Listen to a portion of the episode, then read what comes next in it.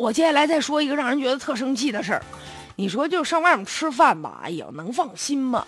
有时候我妈妈总教育我啊，晚上回家来，我给你炖骨头吃。我最起码家里这我给你弄得干净啊，可不嘛。十一月二十九号又来一个，北京啊有一个女士就反映说自己呢在这个购物中心那儿就吃饭嘛，发现那个员工把那炒菜锅，把炒菜的锅啊，您听好了，当盆用，怎么个当盆呢？在里面投抹布。哎呀，那锅里面还有吧？感觉他好像还放了点洗洁精什么的，就是都起泡沫。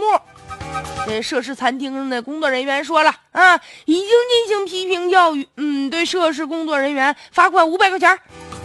你说这事儿就就算完了？哎呀，想想都觉得特别恶心。你说你炒菜的锅是吧？你在你们家做饭你也这样吗？还当成盆？你不能买个盆啊，十块八块的是吧？就差这点钱。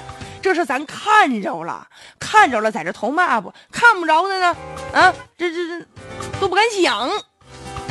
而且那抹布啊，那都是公共场所，是吧？擦来擦去的，那不见得就擦到什么地方去了。那抹布如果特别脏的话，哎呀，真是的。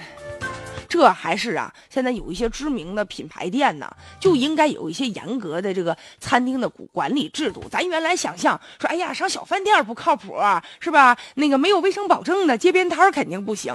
你上大饭店，是我们倒愿意相信，是吧？都干净。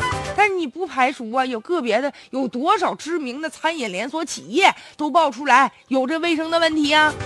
你正常来说吧，大型企业啊，你的食品的采购啊、清洁制作呀、餐具方面呢，应该有严格的规程，是吧？对员工应该有相应的培训，要不然的话，我们为啥上你大饭店吃饭呢？本来你卖的就贵，贵不是贵在这服务上了吗？